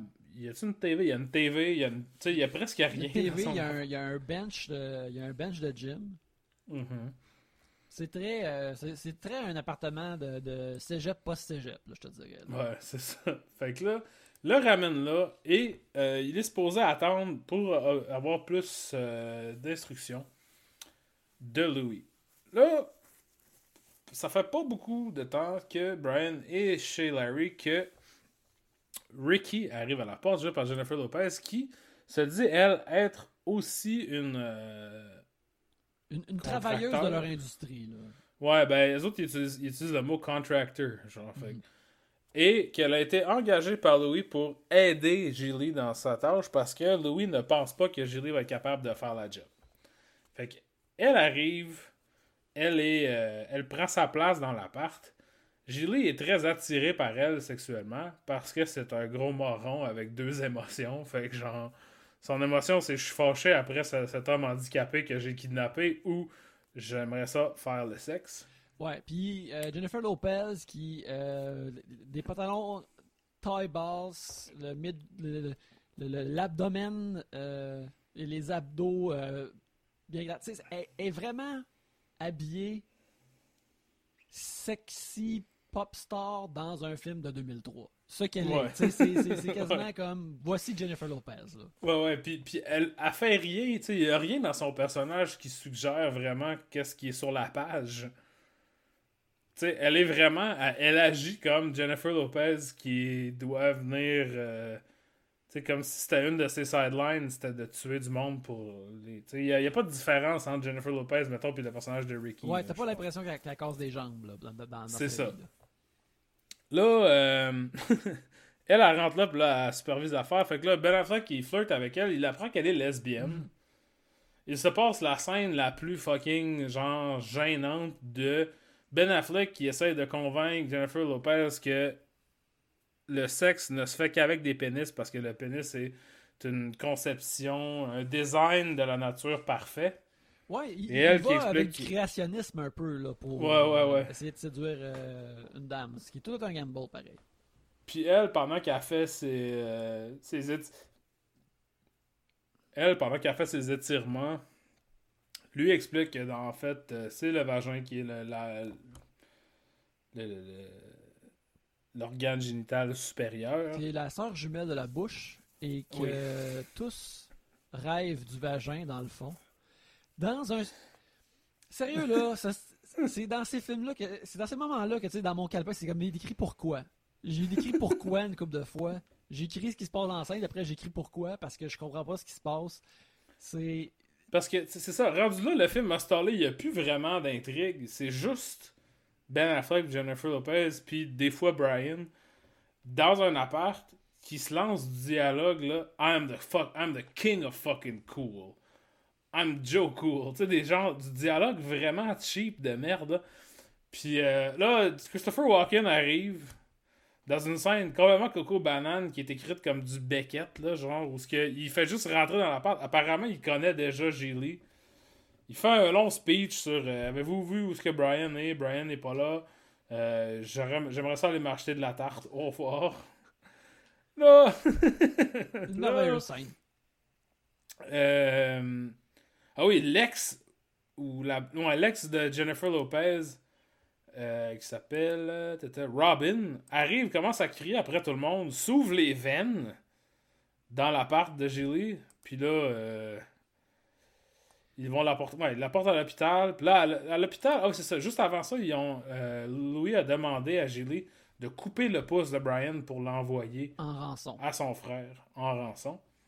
Euh, ni, ni Gilly ni Ricky veulent le faire, fait que ils, euh, quand ils sont à l'hôpital, conveniently, pour aller dropper son ex qui s'est ouvert les veines dans l'appart, euh, ils décident de couper le pouce sur un, un cadavre dans la morgue en utilisant des charmes de Jennifer Lopez pour distraire le dude qui run la morgue. Mhm. Là, euh, il envoie le pouce par la malle dans une scène vraiment ridicule. Euh, et ils couchent ensemble. Là, c'est là qu'il y a la. euh, ils réussissent à se. Ben. C'est tellement pas proche d'être de la séduction, de la façon que moi j'ai toujours compris la séduction, que je pourrais pas dire Ben Affleck convainc Jennifer Lopez de coucher avec, ou elle accepte, ou elle veut coucher. Tu sais, aucune de ces choses-là s'applique à cette scène. Encore là, c'est un gros pourquoi. Pourquoi ça, ça arrive? Pourquoi ça? C'est ça. Je veux dire, euh, d'accord, euh, un genre d'affaire qui est semi une comédie romantique pour voir deux acteurs au sommet de leur hotness se séduire et se flirter puis frencher. Je suis comme, ah ouais, je comprends, c'est, c'est, c'est- c'est aussi ça le cinéma. Mais Ouais. là, tu regardes ça, c'est comme, pourquoi ça, ça en train de se Avec passer? du dialogue, genre épouvantable, puis c'est comme. C'est là que Jennifer Lopez, euh, en demandant du sexe oral à Ben Affleck, dit It's turkey time. Puis là, il fait What? Puis là, elle dit Gobble, gobble. Ouais, ouais. fait, fait que, tu sais, ça, c'était une, une ligne que je me souviens d'avoir entendue à l'époque. Et je te dirais que ce que j'ai trouvé étonnant de la voir dans le film, c'est que c'est pas traité comme si c'était une ligne aussi stupide ou que, tu sais, c'est- c'est vraiment, c'est juste présenté comme tout le reste du dialogue, très, de façon très nonchalante. Voici It's Turkey Time, gobble gobble. Euh, là, il faut qu'il aille voir le boss de Louis, qui est joué par Al Pacino, Starkman, Starkman, ben oui. dans une chambre d'hôtel, qui lui aussi fait un long speech euh, beckettien où il parle de plein d'affaires qu'on sait pas c'est quoi, puis on comprend rien. Il tire Louis dans la tête. euh, et là, ça coupe et ils sont plus avec Starkman. Ben, ouais, c'est ça, ils veulent les... Non, c'est ça, ils veulent les tuer, puis là, il dit, si tu nous tues, ben, tu sauras pas où ce qui est Brian, fait que genre, ça va chier tout ton plan si tu nous tues, fait que là, ils reviennent. Puis là, ils décident qu'ils vont libérer Brian et euh, se laver les mains de cette affaire-là et se sauver pour pas être tué par euh, les acolytes de Starkman. Et en conduisant sur la rue, ils découvrent que The Baywatch, cette chose que Brian aimait autant, est en fait le tournage de Baywatch. Parce que lui il dit le Baywatch, c'est pas l'émission à TV, c'est la c'est c'est comme la TV mais en vrai. Ouais, c'est, c'est, c'est, c'est l'idéal de Baywatch. C'est les belles C'est dames sur, euh, sur la plage. Ils sont là, ils sont en vrai et euh, ils font éternuer mon pénis. Et quand mon pénis éternue, je dis à vos souhaits. Ce qui est là, tu, tu, tu, tu cites le film, tu, tu racontes pas ta vie personnelle, Ouais. tu racontes pas ton intimité. Non, c'est ça. Quand mon pénis éternue, je Ouais. ne dis pas vos souhaits. Mais Ce qui est euh, une autre des. Gesund, gesund de C'est. euh, Puis, euh, on arrive justement à la fin du film où euh, euh, il- euh, Larry euh, Gilly euh, décide d'appeler genre la police pour dire comme Hey, Brian est ici. Puis là, il laisse juste aller sur Ouais. la, la plage où euh, Brian euh, euh, parle avec une belle dame euh, en, en maillot australien. Ah oui, on a oublié ça. Mhm, Parce qu'il est obsédé par appeler la ligne de météo australienne parce que il aime le son de sa voix. Puis, il, écoute, un- il est une collection de, de quirks. Alors, qu'est-ce que ça fait d'en avoir un, plus de, un de plus sur le tas? Puis, c'est comme ça que le film se termine. Euh, ils vont en char ensemble, ils sauvent, Brian est sur la plage, puis c'est ça que le- ce, ce film qui. Il rap, ça se peut-tu que Brian rap? Parce que Brian, quelques fois à travers le film, rap. euh, une fois, I like big butts Oui, cannot c'est- c'est- parce que c'est très drôle qu'un gars euh, handicapé rappe. Blanc, en plus. Un blanc en plus rap. Puis il rappe à la fin du générique aussi, on l'entend. Car moi j'ai laissé tout le générique jouer parce que j'étais en stupeur devant la TV. Puis là, le, le- il y a ça à la fin, puis là c'est comme oh wow. Puis c'est ça, euh, Julie, euh, comme j'en ai euh, vraiment parlé de- depuis le début qu'on en parle, j'ai trouvé ça absolument terrible. Mais. puis c'est à chaque fois. Puis une affaire que. Puis il y a plein d'affaires comme qui sont répréhensibles face à Julie. Premièrement, il y a tout l'aspect de Justin Barretta dans le rôle de Brian qui est un acteur qui joue une personne handicapée et mais qui est justement un- un- un- une poignée de symptômes et chaque scène de lui est juste malaisante à regarder et je parle pas du euh, genre de d'inconfort que des fois on a euh, certains peuvent avoir dans la vie face à une personne handicapée. Il y a des gens qui, qui, qui deal moins bien parce qu'ils n'ont pas été exposés beaucoup à, à- à voir des gens comme ça qui sont Mhm. différents comme ça. tu sais. Euh, c'est pas ce genre de malaise-là qu'on ressent quand Justin Barta euh, joue parce qu'il Non, effectivement. On est comme Wash, qu'est-ce qu'il est en train de faire de jouer? On dirait que c'est. une- on dirait que c'est un genre de blackface qu'il fait. Ouais, ouais, c'est absolument ça, là. Genre, c'est absolument. Tu sais. Ouais, je sais pas. Tu sais, c'est sûr que. c'est- Il y, a, un mouvement depuis des années de laisser les gens qui sont d'une telle façon se jouer à l'écran. Je peux comprendre dans, dans un film comme Gilly, avec l'importance de ce rôle-là, comment ça peut, ça peut être pas évident. Ayant été sur un plateau moi-même récemment, je suis comme. c'est fucking long, là, tu sais, genre, il n'y a pas tout le monde qui, qui, qui peut nécessairement. euh, bref, je sais pas. En même temps, je dis ça, puis tu sais, comme si on l'essaye pas, on va jamais le savoir. Fait que genre, personne n'a jamais essayé. Fait. Ben même, il y, a- Peanut Butter Falcon, un film avec Shia Shia LaBeouf qui est maintenant cancellé, mais qui est sorti il y a comme deux ans, un an ou deux ans. Puis l'acteur principal dans ça, c'est un dude avec, euh, avec la trisomie, là, genre euh, Down syndrome. Puis c'est l'acteur principal du film, puis c'est fine, puis c'est jamais gênant comme Esti, comme euh, Justin Barthol l'est dans Gilet, là. Des fois, il, est- il- il est filmé vraiment longtemps, comme tout seul, Mhm. dans le shot, juste une réaction alors qu'il fait ses pitreries. Ouais. Puis ça, on aurait dit que c'était comme si Martin, Martin Brest était comme, ah, il est en feu. c'est juste sur lui, ce shot-là. Puis c'est tout le temps Ah. extrêmement gênant et Ah ouais, mauvais que je suis comme, C'est terrible. oh, je me, me retourne sur moi-même durant ces scènes. C'est absolument terrible. Puis, euh, tu sais, je veux dire, c'est-tu la faute à Justin Bartha? Oui, puis non. Ouais. C'est- En même temps, tu te fais dire, euh, hey, tu vas être dans un film de Martin Brest qui est un genre de body movie, t'es comme, ah, ok, cool. Ouais. Je pense Ouais, que c'est ouais. son premier film en plus à Justin Bartha. Fait que, tu sais, ah non, c'est son deux- deuxième film. Son premier film. Non, son premier film. Premier film crédité. Fait que, tu sais, c'est. ça. Ouais, en effet, c'est sa faute, puis euh, c'est pas sa faute en même temps. Ça. euh, Fait que, tu sais, il y a tout cet aspect-là qui est terrible, puis de le traiter comme.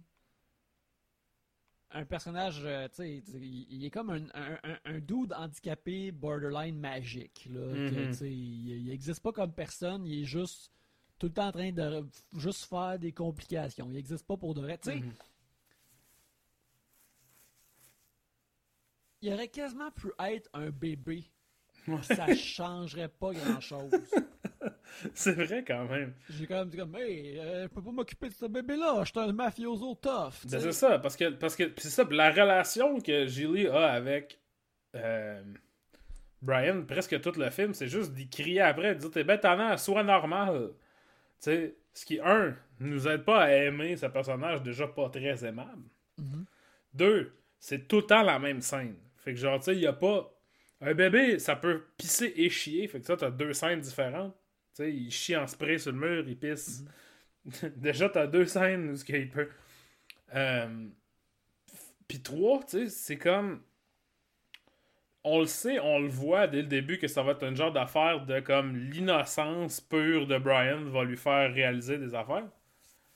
Tu sais que ça va être ça la- dès la première scène et c'est tellement laborieux de se rendre là, Ça fait tellement rien d'intéressant en se rendant là que c'est aucunement. euh, c'est pas gagné, là, tu sais, comme il- le film a pas travaillé pour ça quand il l'obtient. Non, c'est. Puis là, euh, ça, c'est comme le premier aspect qui est vraiment. Tu sais, on a l'air de, de, de- de- d'attaquer euh, euh, Gilly avec une checklist de voici les choses qui sont offensantes dedans. C'est pas Mhm. une bonne façon de critiquer un film, mais c'est comme la seule façon de critiquer Gilly, par exemple. Parce que ça nous saute trop d'en face. Il y a ça, puis l'aspect du personnage de Jennifer Lopez qui est comme. une- qui est dit qu'il est une lesbienne, mais qui couche Mhm. avec un gars. Là, à heure, tu sais on a plus le, le vocabulaire de fluidité sexuelle, mais dans ce film-là, on est supposé penser qu'elle est absolument Mhm, juste lesbienne, mais là, elle se laisse séduire par un dude. mhm. Puis ça, tu sais, la même façon que Brian pourrait être un bébé, j'ai l'impression que le, le script est comme, c'est quoi le plus gros obstacle dans une comédie romantique? Ouais. Ah, la fille aime les filles! ouais. Mais on, on, on voit pas vraiment pourquoi qu'elle penserait qu'elle devrait s'essayer avec. euh, qu'elle est charmée d'une autre façon par Ben Affleck. Là, elle, elle voit pas comme dire comme Ah, j'aime tellement ces grosses chemises de bowling. C'est- Mais tu sais, il y a aussi un aspect comme quand même weird, c'est que Jennifer Lopez ne joue pas très bien son non-désir de Ben Affleck. Quand- elle- sa performance est très flat, puis tu sais, Jennifer Lopez peut être vraiment bonne, puis je te dirais qu'elle est très charismatique, Mhm. mais il n'y a pas de changement. Toutes les scènes sont traitées exactement de la même façon. Fait que tu sais, quand t'es genre non, je suis lesbienne, puis on sait qu'il y a un sous-texte d'éventuellement ils vont coucher ensemble, elle joue toutes ces affaires-là en même temps, mais pas de façon genre, wow, quelle, maîtrise de son personnage. C'est vraiment comme. Je comprends pas vraiment. J'ai comme l'impression que tout est télégraphié. Puis on sait bien que, tu euh, parce qu'il y, a- il y a aussi une scène où ce que Ben Affleck doit aller donner un shot de diabète à sa mère dans une fesse. Mhm. Puis là, sa mère regarde Jennifer Lopez dans les yeux et dit T'as déjà été avec des hommes, hein, mais les hommes te donnent pas ce que les femmes peuvent te donner. Puis là, ils ont un moment très horny. Ouais, Euh, ouais. Plus digne de- des genres de films qu'on voit sur euh, les pages, euh, les homepages de certains sites euh, de streaming, là, genre, je te dirais. Ouais, ouais, ouais, absolument. Ouais. qui, qui est aussi qui est aussi par rapport tu sais comme le film la conception du désir et de la sexualité de ce film est tellement à côté de la traque je pense que c'est bien qu'il y ait comme maintenant dans les films dans les films de studio les films les blockbusters il y a, plus de sexe puis il y a plus de désir puis il y a plus rien de Mhm. ça fait que oui, je vais donner des points à Gilly du fait qu'il y en a, ce qui est déjà quelque chose qu'il n'y a pas tout le temps, il n'y a plus maintenant.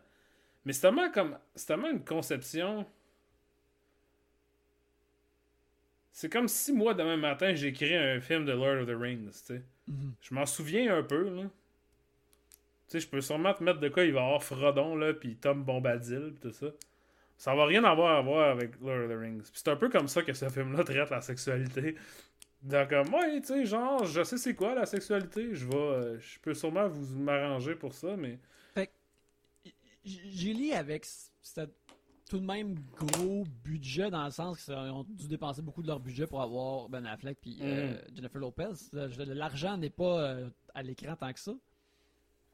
Mais on peut-tu en conclure que le genre de film que j'ai lié, par là, je veux pas dire euh, un, un film extrêmement mauvais, mais c'est un genre de comédie romantique là qui serait comme un peu adulte, mid-level. C'est ce genre de film-là, souvent aussi plus dans des trailers, des affaires comme ça, ou des comédies, c'est là où que le monde pouvait être horny, Mhm. puis que la disparition de cette classe-là de cinéma, de ce de ce range-là de budget, qui pouvait avoir plein de films dedans, Mhm. fait que c'est ça que les films sont plus autant sexués là, que les gros films. là. Ben, je pense que oui, tu sais, puis même on peut, on peut regarder, même Jennifer Lopez est dans Out of Sight là, de Steven Mhm. Soderbergh, qui est un film, tu sais,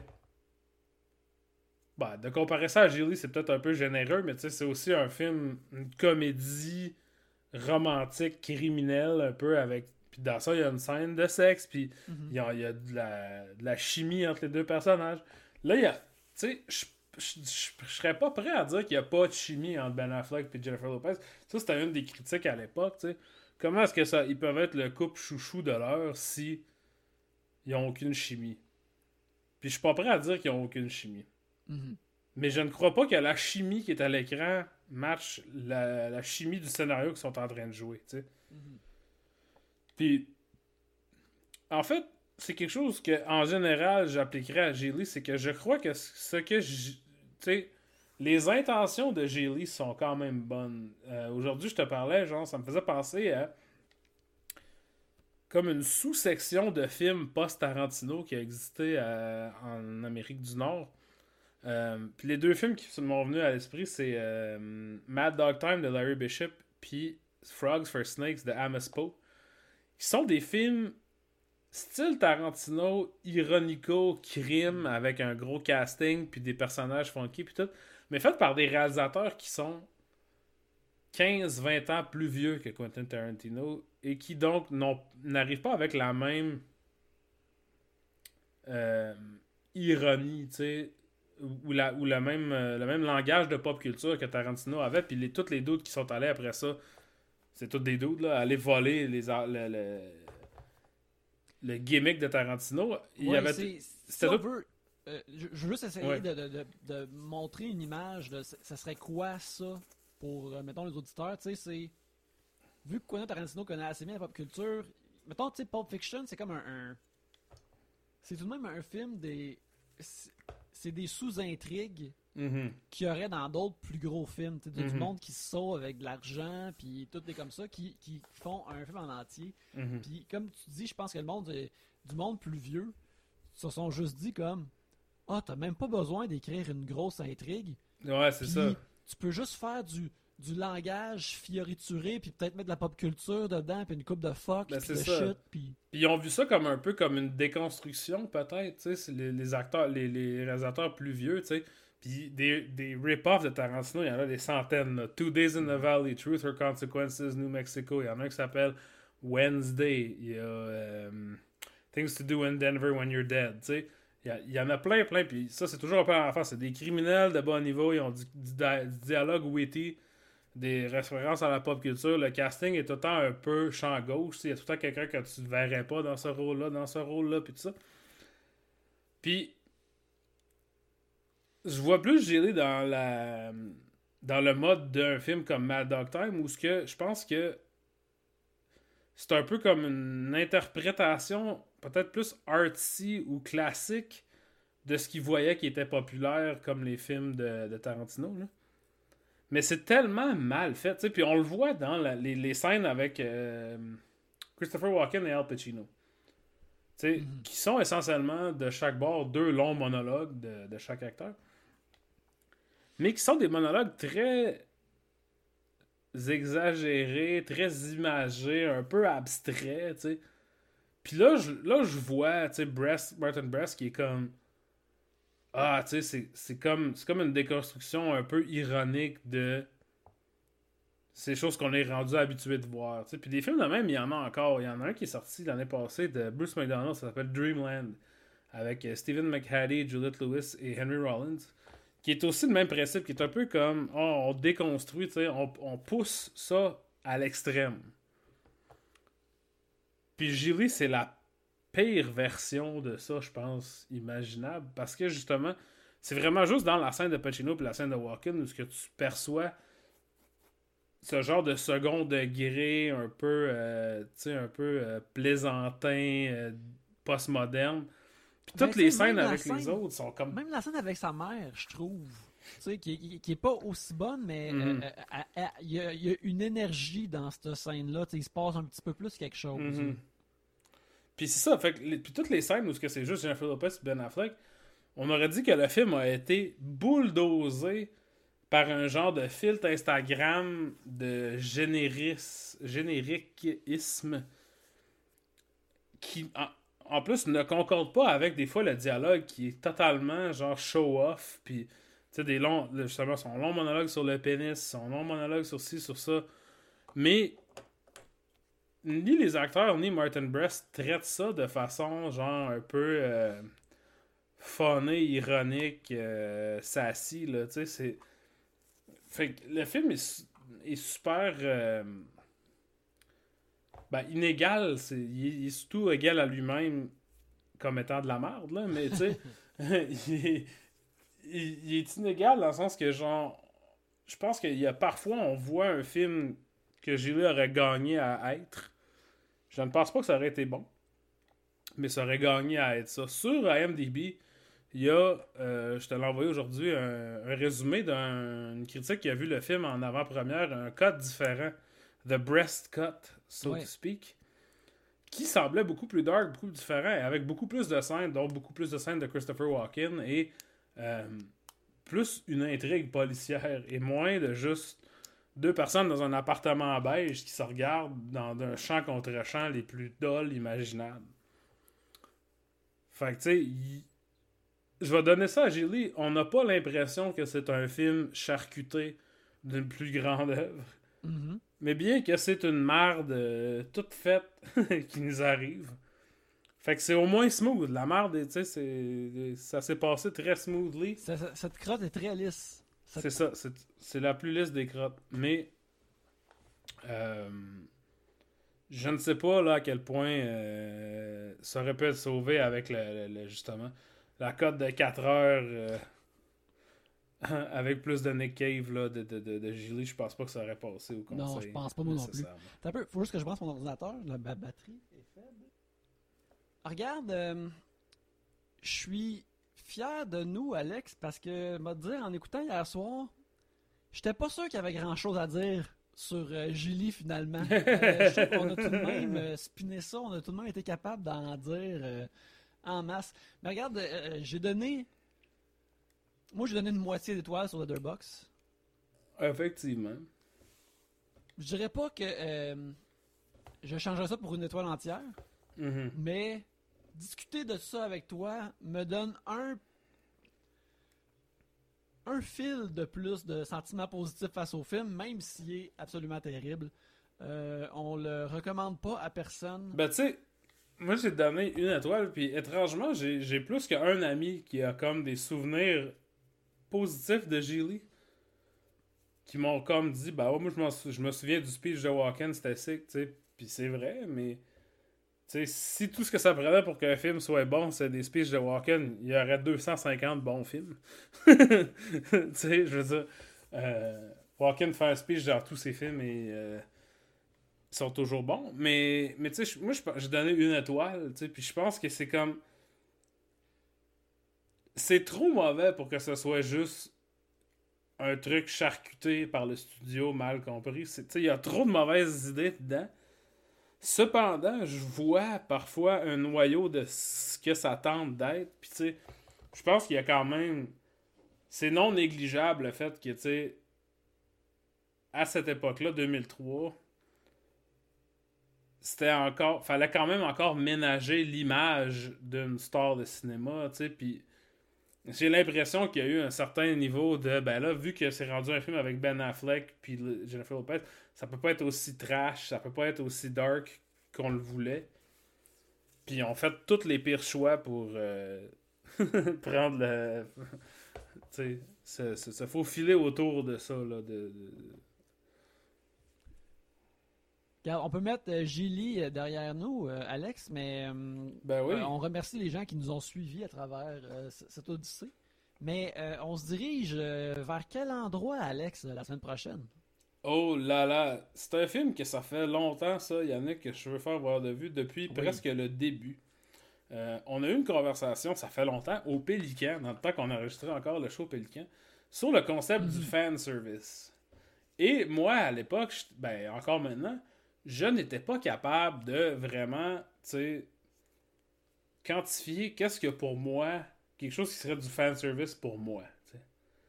Et j'ai pensé à un film c'est un film que j'ai vu seulement une fois dans ma vie et que j'ai détesté, mais détesté pour, tu sais, d'une façon euh, pure et honnête.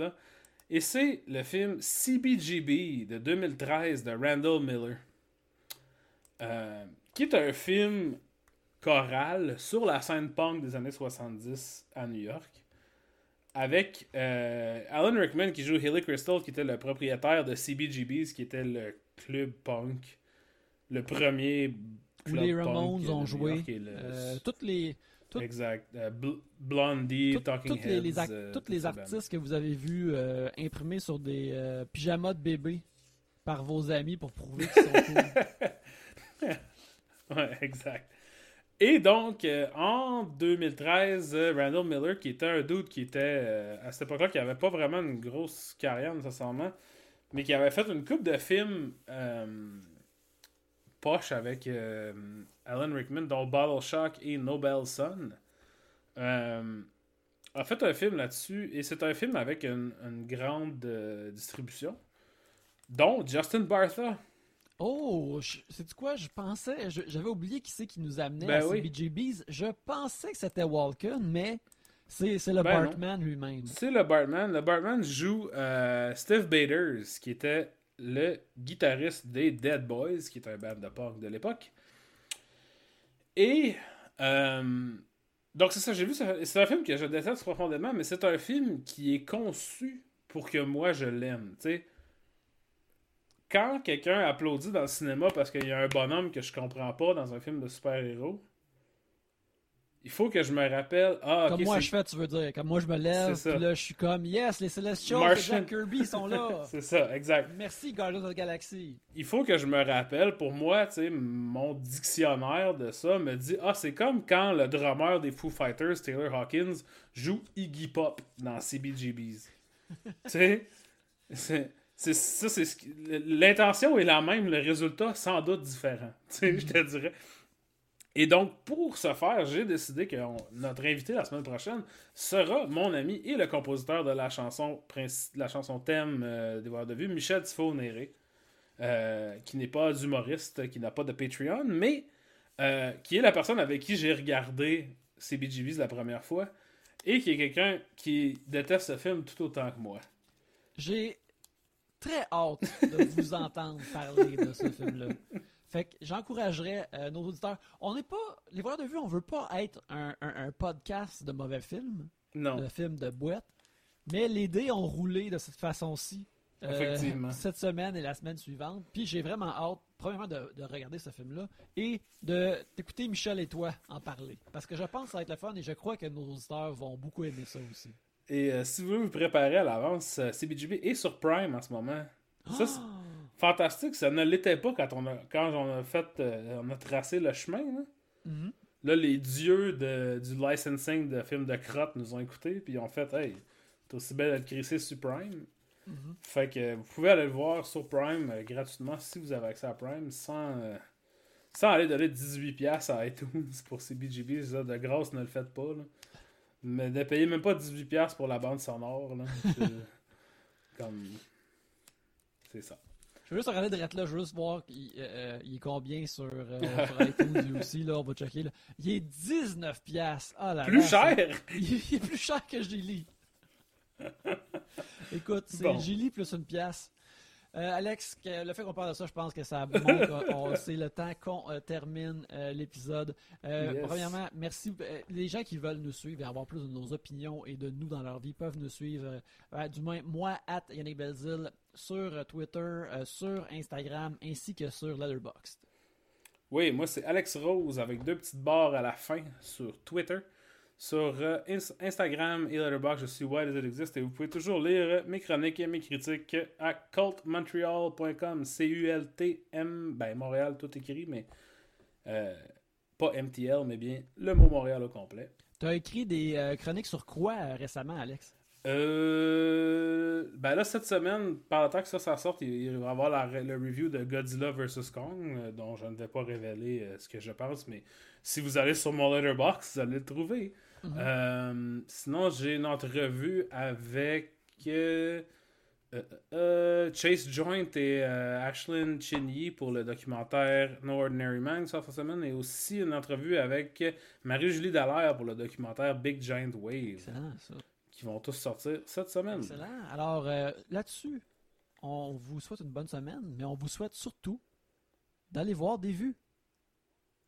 Yeah! É, Levo